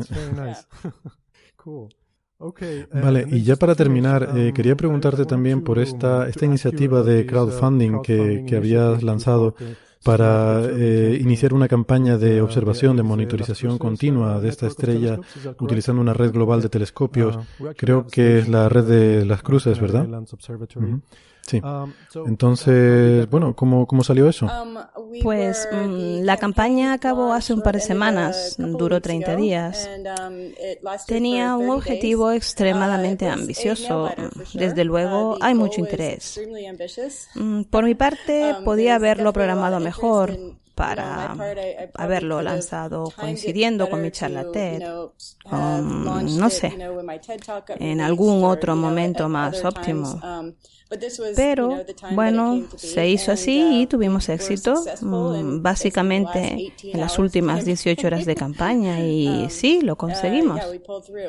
Mm, la idea era recaudar dinero para observarla usando una red global de uh, telescopios privados con la que podemos monitorizar la estrella prácticamente todo el tiempo, cada par de horas, mm, tomando um, observaciones en un par de longitudes de onda diferentes y ser capaces de um, establecer un proceso de alerta para cuando uh, veamos algo interesante podamos apuntar ahí nuestros grandes telescopios y sacar más información de lo que está pasando.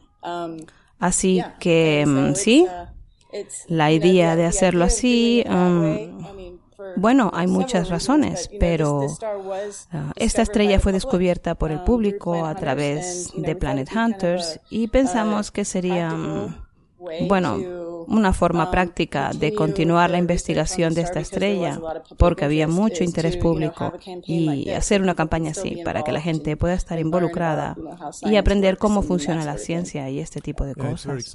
Mm.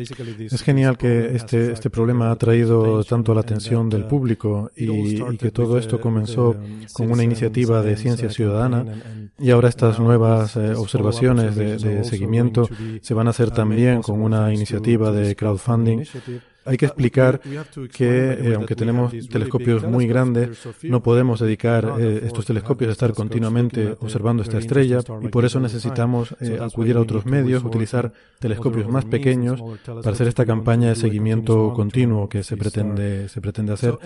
Así que, bueno, muchas gracias. Quería darte la enhorabuena a ti y a todo el equipo porque en cualquier caso, eh, haya aliens o no, probablemente has encontrado algo muy interesante aquí, algo grande, y esto, cuando menos, ha capturado la imaginación de la gente, y esto es muy importante. Creo que es uno de los grandes beneficios de la astronomía, es el darnos la posibilidad y la capacidad de pensar a lo grande.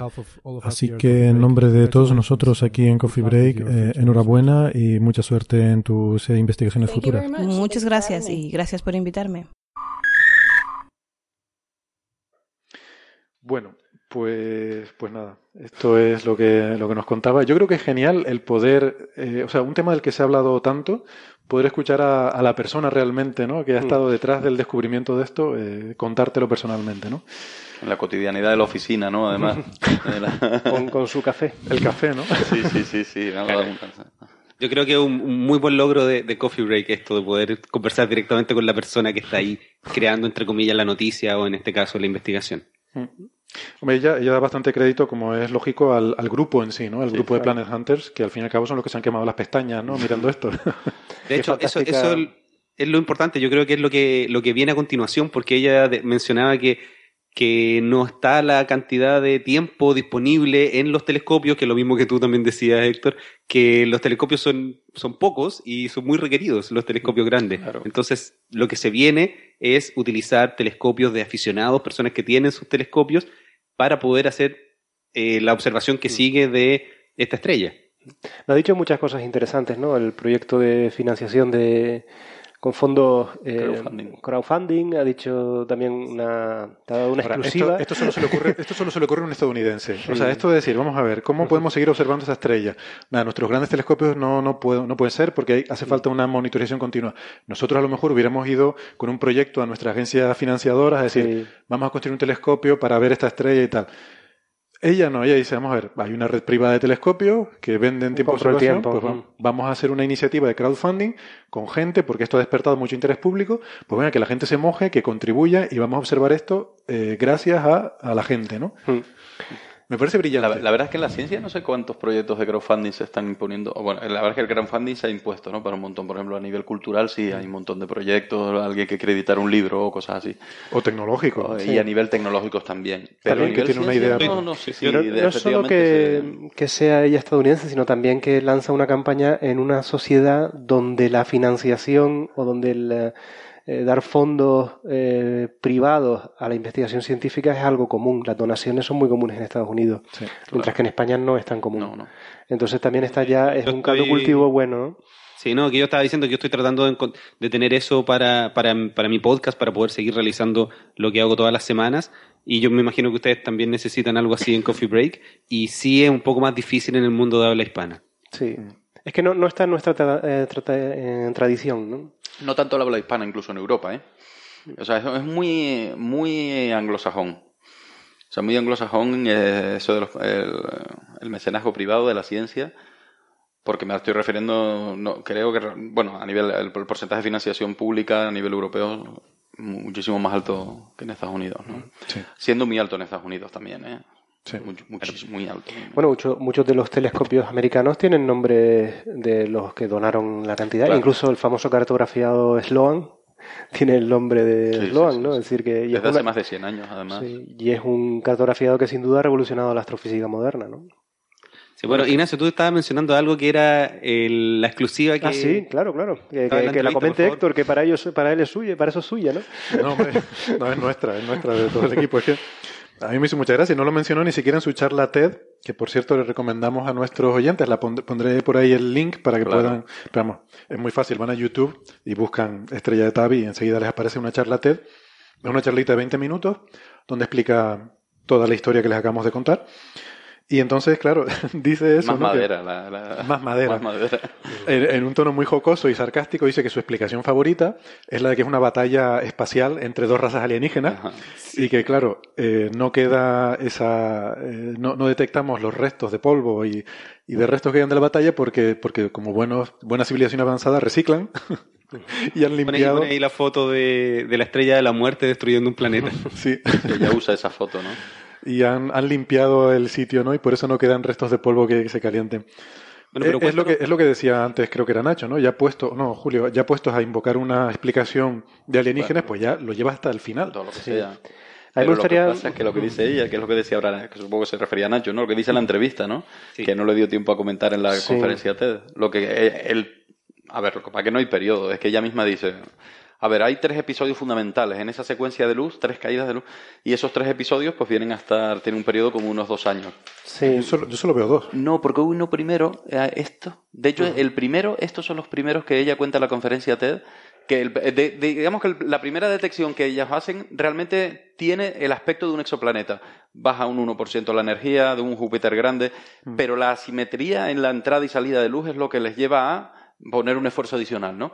Y entonces ya les aparece a los dos años, ya de repente se pasa hay una caída de luz del 15%, y eso y además vuelve a ser asimétrica. Y a dos años después ya no hay una caída de luz, sino baja, sube, hay un como si estuvieran pasando una manada de, news por delante de las tres, vamos, hay una cosa, es un disparate que no pueden explicar con nada, no correla con la anterior y demás, salvo en estos dos años. Y si esos dos años fueran un periodo de rotación, resulta que cuadra justo en plena zona de habitabilidad de esa estrella. Eso es lo bonito, y, y, eso está muy interesante porque ah, es más madera a, la a la especulación, ¿no? Efectivamente, sí, sí. Mm. si eso es un periodo de dos años, Claro, no, no, podemos saberlo porque no tenemos suficientes datos. Claro, es el problema. son tres... En los cuatro años de observación de Kepler solamente hay dos eventos claros de estos que están separados por dos años. Claro, es algo que yo quiero recalcar, que el, la caída fue de un 15%. O sea, nosotros decíamos al inicio que un 1% es en el mejor de los casos. Y aquí tuvo una caída en la luminosidad de la estrella de un 15%. Una de las cosas que, yo no he visto discutida en las notas de prensa y tampoco en los artículos es la posibilidad de que estos ocultamientos no los esté produciendo nada que esté rotando alrededor de la estrella, sino algo que esté entre nuestra línea de visión y la estrella. Imagínate que incluso fueran piedras de nuestro sistema solar que estuvieran pasando por delante de, del... O el planeta 9. O el no sé si el planeta 9. pero... Habría que hacer el cálculo, porque yo no sé cuando nosotros, por ejemplo, tenemos el tránsito de Mercurio, cuánta luz decae No, nada, nada. No, esto no, no, es un, no, es un, Mercurio. Pero es que Mercurio está cerca del Sol. Lo que dice Nacho es que si fuera algo que está cerca de nosotros, en nuestro sistema solar, con una cosa pequeña puedes tapar una estrella. Un efecto de perspectiva, claro. Imagínate que, que, estuviera pasando por delante de la estrella un cinturón de asteroides. ¿no? Como los nuestros. Pues cada cierto tiempo veríamos una, una, ocultación, porque claro, esas rocas no son enormes, pero al estar muy cerca en, en, en comparación con nosotros, eh, pues eh, podrían ocultar eh, significativamente la estrella. De hecho, hay, hay, ocult ¿no? hay ocultaciones de, de, estrellas por asteroides bien conocidas, donde, sí. la, la, donde la caída de luz es del 100%. Sí. Yo, yo sí que pensé en eso una vez, pero ¿sabes el problema? Que es que el problema es que hay dos eventos separados por dos años. Entonces, si fuera algo en nuestro sistema solar, tiene que ser algo que está muy lejos. Entonces, los dos años no puede ser un periodo de rotación, de, de, de perdón, orbital, uh -huh. ¿no? Si fuera algo que está tan lejos, tendría que ser algo a lo mejor que durara siglos. Podrían ser dos cosas. ¿Qué pasa? Pasa una y luego pasa otra. Eso podría ser perfectamente plausible, que hubiera objetos pasando delante de esa estrella. Pero entonces pensaríamos, no sé, cabría pensar que en realidad son una nube de objetos que van pasando por ahí, pero es que no pasan delante de las otras estrellas cercanas. Sí, también está la cuestión de que la Tierra gira y tarda un año. Es decir, que si tienes algo que se mueva poco, pero es la Tierra la que ah. tiene que producirse el eclipse, quizás también podría... A lo mejor es un solo objeto y es el, el, efecto de movimiento de la Tierra que nos hace verlo pasar otra vez. No sé, sí, por, pero... ya puestos a pensar... Sí, sí no, es no, una, no, es una, una especulación. Habría que bueno, calcularlo. Mm. Pero tienes razón que, claro, la falta de ocultación de estrellas vecinas, ¿no? El que se detecte en una en medio de, un, de, una constelación de estrellas y tal. Pero cualquier explicación de esa... Bueno, de hecho, ella misma termina diciendo en su conferencia TED que apuesta por la explicación natural Sí, ella dice, yo Luego, no se lo claro, pregunté en una la entrevista, conferencia TED y se deja llevar por, por el juego de, de, jugar a buscar civilizaciones y cosas así. Pero vamos, o sea, esto estamos como en todos los demás casos. Hay que buscar una explicación natural. Sí.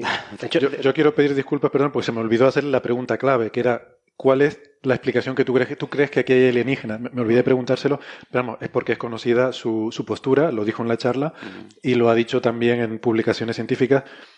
Ella no, es, no dice que no haya extraterrestres, pero que, bueno, lo que decimos siempre, ¿no? La frase de Carl Sagan, afirmaciones extraordinarias requieren pruebas extraordinarias. Claro. Y hombre, que tú veas algo que no sabes explicar no quiere decir que sean extraterrestres. Claro, claro.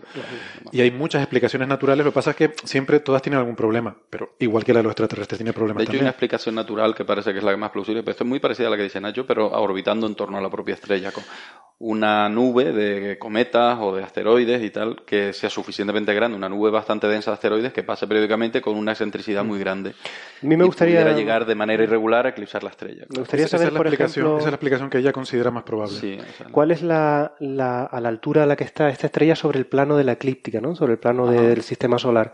Porque a lo mejor eso también podría dar alguna pista. Es verdad. Sí, y creo recordar, como Bueno, yo eso lo a miré 18, también, creo que estaba cerca. declinación 18. Estaba cerca, ¿no? Está muy cerca del plano de la Vía Láctea, porque es la constelación del cisne. Sí, sí, sí. por lo tanto debe estar muy cerca. Pero bueno, la, la, el plano de la eclíptica y el plano de la galaxia se cruzan, pero no casi se... perpendicular, ¿no? Mm, Tienen una inclinación. ¿Tú lo conoces, eh, Ricardo? No. La diferencia, bueno, tú has visto la luz zodiacal, así que sabes la diferencia, ¿no? Sí. Sí, bueno. Ah, Bueno, es muy Muy- inclinada la, la eclíptica con La eclíptica está bastante eh, inclinada, pero claro, en algún momento intersecta la galaxia también. Quién sabe. Pero lo sab- para eh, de todas maneras esto lo sí lo vamos a saber no solo por el programa de crowdfunding, sino porque es que es cuestión de, bueno, el programa de crowdfunding es clave, pero que es un objeto tan interesante Sí, es va a tener muchos ojos encima y si es un evento que tiene una periodicidad de dos años o si no lo tiene, pues, pero vamos, es muy probable que de esto sepamos, sigamos, si sigamos teniendo Sí. noticias en los próximos Y si no, dentro de 1500 años vendrán los extraterrestres. a y si no, ya vendrán. Nos aniquilarán. Y entonces, bueno, seguirán otro episodio de Coffee Break hablando de este tema también. Totalmente, porque además hay, hay otra cosa hay otra cosa curiosa que yo quería mencionar sobre esto eh, y que me acabo de olvidar porque se me ha ido el santo al cielo, pero que tenía que ver con que vamos a seguir haciendo seguimiento de esta estrella eh, para ver, bueno, lo fundamental es ver si va a volver a haber un tránsito pasados dos años de este... Kepler ya no está observando aquí, por cierto. Claro que Kepler ya no, eh, hemos perdido esa, esa herramienta. esa herramienta, ¿no? Pero habrá que seguir, eh, habrá que seguir observando. Lo que, o sea, lo que faltan son más datos. Ya, ya he recordado lo que iba a decir, porque luego está la polémica con la historia de las placas fotográficas, que también le preguntamos por eso, que generó ahí una discusión en la literatura. Yo recuerdo cuando salió el paper de Schaeffer, de las, de las placas fotográficas, lo comentamos aquí y no nos lo creíamos. Y a las dos semanas salió un paper eh, efectivamente un poco rebatiéndolo, ¿no? Eh, diciendo que había errores manifiestos en el tratamiento de, los, de los datos, de los errores en particular. Y bueno, eso generó, generó una respuesta bastante airada de Schaeffer y una polémica un poco que trascendió lo que es una discusión científica normal. Se llevó a los medios de comunicación y con palabras bastante gruesas, ¿no? Y entonces, bueno, ahí Tavi cuando le preguntamos quiso pasar de puntillas y decir, no, no, no me metas en esto. Claro. Sí, de hecho pasó de puntillas, muy elegantemente. Pasó muy elegantemente de puntillas, pero bueno, decía que, que bueno, que, que necesitamos más datos, básicamente. Claro, si es que todo es especular. Bueno, pues nada. Bien. ¿Les parece si pasamos de tema? ¿Queda algo más que decir sobre esto? ¿No? Me parece bien que pasemos de tema. Bueno, pues vamos a hablar de un tema entonces que Nacho conoce muy bien porque es una investigación que él ha dirigido y además Ricardo también lo conoce muy bien porque de este tema hablaron en bastante profundidad, Ricardo, en tu podcast, Astronomía y algo más. Claro, que salió publicado eh, este sábado, hace muy poquito, entonces tenemos una hora de conversación sobre, sobre lo que hizo Ignacio. ¿Qué, qué, qué episodio es? El 65. 65, muy bien. Pues vamos a hablar de este tema, pero mm, por supuesto eh, no, en tanta profundidad como eh, en, tu podcast, porque le dedicaste un episodio entero, así que referimos a los oyentes para, si quieren saber más sobre este tema, al podcast de Ricardo. Eh, pero bueno, cuéntanoslo tú mismo, Nacho. Es una de esas cosas que además tiene dos titulares, ¿verdad? El mediático y el científico, ¿no? Sí, aunque en, los dos casos aciertan porque, porque describen bien lo que, lo que hicimos, ¿no? Bueno, el objetivo de, lo, del trabajo eh, fue realmente seguir el ejemplo de los, de los famosos de los famosos programas este de destrozador de mitos, ¿no? El, Mythbuster. Porque había un mito dentro de la comunidad astrofísica, astronómica, que de alguna manera no se podía ir muy profundo en las imágenes porque cualquier tipo de, sistemático, digamos, eh, te impediría eh, estudiar objetos de muy bajo brillo superficial. Es importante aclarar que aquí, cuando decimos imagen profunda, no estamos diciendo profundidad en distancia, sino profundidad en brillo superficial, es decir, en la capacidad de detectar objetos de muy bajo brillo.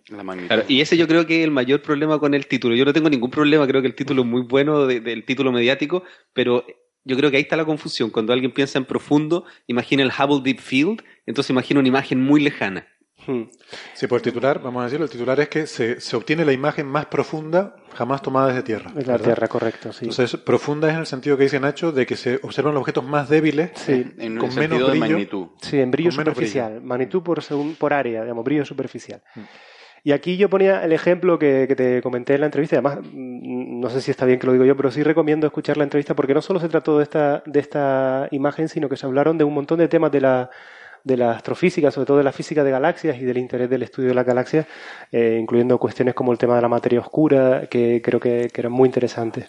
Sí, te agradezco que lo recomiendes porque en los comentarios que dejan en Evox a veces dicen como que yo recomiendo mucho mis cosas mm. y... No, pero eh, la gente que... Este, este, lo recomiendo yo. si, les interesa, si les interesa este tema, está tratado ahí en mayor profundidad. De todas formas, quiero que hablemos también de lo que hablaste de la materia oscura, que también nos interesa a nosotros. Hablaremos. Bueno, te comento. Entonces, la, la idea era... Eh, hay, una, mm, hay una ciencia, digamos, que se está perdiendo en, cuando uno hace imágenes en astrofísica y es que normalmente detectamos los objetos por definición más brillantes. Y eh, también detectamos los objetos más contrastados, es decir, somos muy eficientes en detectar fuentes pequeñas, ¿no? estrellas o galaxias eh, compactas. Pero cuando queremos estudiar objetos de gran extensión, somos muy ineficientes porque la luz se reparte en, mucha área y por lo tanto es muy difícil captar esa luz, ¿no? que está, digamos, extendida. Entonces, eh, el objetivo del trabajo era ver si éramos capaces primero de eh, ir más profundos en este sentido que, nadie antes y ver qué tipo, con qué nos sorprendía la naturaleza, a ver si éramos capaces de detectar eh, cualquier nueva estructura de muy bajo brillo superficial que se hubiera perdido en las anteriores fotografías. Entonces nos propusimos eh, ir varios miles de veces más profundo o con mayor contraste, digamos, que eh, el, brillo del propio cielo. ¿no? Y entonces aquí yo pongo un ejemplo para que, para que los oyentes sepan de qué estamos hablando. Las zonas más oscuras de la Tierra, es decir, las zonas, el, cielo más oscuro, que es el cielo que suele estar sobre los observatorios profesionales, eh, es tal que cuando uno va allí, muchos de nosotros habremos tenido la experiencia, cuando uno sale fuera de los telescopios en el roque, en el roque de los muchachos, en La Palma, la oscuridad es tan grande que nosotros no podemos ver nuestro propio cuerpo. A mí me sorprendió profundamente eso, no ser capaz de ver, no ser capaz de ver mis manos, porque aquí cuando uno va a la montaña, en la mayor parte de los sitios de la Tierra, digamos, que estén vecinos a ciudades, incluso en, en noches de, sin luna, uno ve su propio cuerpo por el reflejo de la luz eh, de contaminación, ¿no? la contaminación lumínica.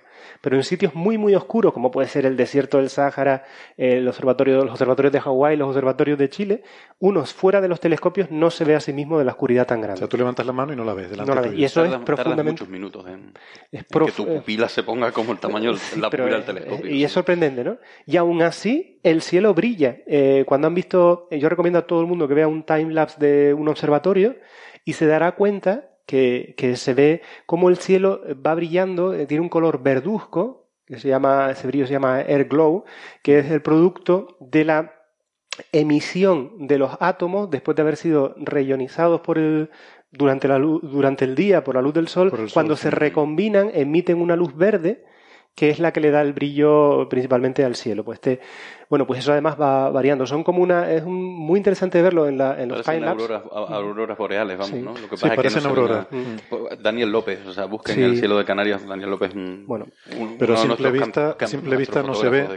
Y no se ve a simple, a simple vista. no se ve, hace falta hacer fotografía. Lo que pasa es que el poderlo captar es lo que dice Nacho. es un síntoma de la oscuridad que tiene, porque si no, no podría. Bueno, pues ese brillo, eh, nosotros en nuestra imagen fuimos capaces de ir a, una imagen, mm, o sea, detectar en esa oscuridad tan profunda fluctuaciones de brillo 6.000 veces más débil que el, que el, cielo más oscuro que se puede observar en la Tierra. Y eso, para que los oyentes entiendan qué significó eh, con respecto a los trabajos anteriores, era ir 10 veces más profundo que, que nadie anteriormente. Y fue extremadamente complicado convencer a, los paneles de, tiempo de asignación de telescopios de que nos, dieran el tiempo para poder hacer esta fotografía, porque como digo, cuando uno pretende ir tan profundo, cualquier pequeñísima fluctuación de brillo, alguien que se esté fumando un cigarrillo a dos kilómetros de distancia y esa luz rebota en la cúpula del telescopio, ya te genera una luz residual que te impide ver esta, estas estructuras. Sí, de hecho yo quería aprovechar este momento para hacerte una pregunta porque yo fui la semana pasada, estuve en el Roque de los Muchachos y me di cuenta que la carretera está muy cerca y cualquier persona puede pasar en vehículo con las luces prendidas sin ningún problema. Entonces, ¿cómo, ¿cómo se controla eso? Porque yo, pensaba también cuando veía la, la carretera o, el, camino, pensaba en tu imagen, es como pasó alguien y se, y se echó a todo a perder. Claro. No, de hecho, hay, el acceso al observatorio se cierra de noche. Sí, de noche está cerrado. Pero, pero, pero, pero, es la barrera. Pero, pero el, el camino pasa muy cerca. Sí, no, tienes razón. Y este, esto es una fuente de preocupación que teníamos. Lo que pasa, por eso desarrollamos lo que te comenté en tu programa, toda una estrategia observacional que tratara de minimizar al máximo cualquier luz residual. El problema de todos modos no es un foco de un coche que pase durante una toma, sino que siempre esté pasando, que siempre tengamos la misma fuente de contaminación de manera continuada. ¿no? Claro. Sí, de hecho no afecta al fondo de... Bueno, es que no hay tráfico, claro. Claro, pero me decían que en verano a veces hay turistas que dicen quiero ir a mirar el cielo. De hecho, yo mismo fui y claro, me mantuve bastante lejos. Dije no quiero acercarme porque voy a molestar con las luces, pero pero sí, cualquier persona puede pasar a un par de kilómetros, de hecho, desde el, desde el camino se ven las cúpulas del observatorio. El gran problema, como te comento, es... una carretera rural, ¿no? Por la que, y, sobre todo de noche, a altas horas de la madrugada, por ahí lo, normal es que no vaya nadie. Claro, pero es que yo lo comparo, por ejemplo, con los observatorios en Chile o con Mauna Kea, claro. sobre todo los observatorios en Chile, que hay un punto en donde tú ya no puedes pasar, hay una barrera que está muy lejos y todavía te queda, no sé, 20 minutos, media hora de, de moverte en, en, en coche para poder llegar al observatorio. En Mauna Kea también, desde el centro visitante hacia arriba, a una cierta hora lo cierran. Sí. Pero aquí está muy cerca. Es que aquí los observatorios están muy cerca de la ciudad. Quiero decir que. de hecho, eso es uno de, sus puntos fuertes. De hecho, eso es una de las cosas que lo hace competitivo. Ser capaz de mantener una oscuridad al nivel de las más profundas de la Tierra, de las más oscuras, y a una hora en coche, ¿no? De realmente. O sea, eso lo hace muy competitivo. Eso reduce mucho los costos de operación del roque de los muchachos. Y, luego hay una ley del cielo, hay una ley eh, eh, que afecta desde luego aquí en Canarias, no sé si es a nivel estatal, y la ley del cielo protege de cualquier fuente de contaminación lumínica, por supuesto, de las ciudades, protege de vuelos, no se sobrevuelan los observatorios, etcétera, ¿no?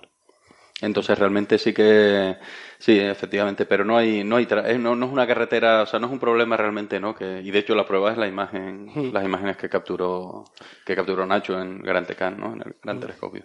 Para eso, y eso, es lo interesante de la forma como, como, como se utilizó la instrumentación para poder obtener esta foto tan profunda. Sí, de hecho por eso te comentaba volviendo al tema inicial de que me comentabas de Nature o una revista, nosotros éramos conscientes de que estábamos afrontando un reto, un reto tecnológico. Y entonces quisimos también publicarlo en una revista con todos los detalles, con todas las sistemáticas, con todos los problemas, para que fuera reproducible eh, por otros colegas, ¿no? Porque esto es simplemente, si hay algo que estoy orgulloso de este trabajo, es la demostración de que se puede ir tan profundo y que eso nos abre ahora toda una, una, capacidad de investigar cosas que antes era imposible simplemente porque, porque no las veíamos, ¿no?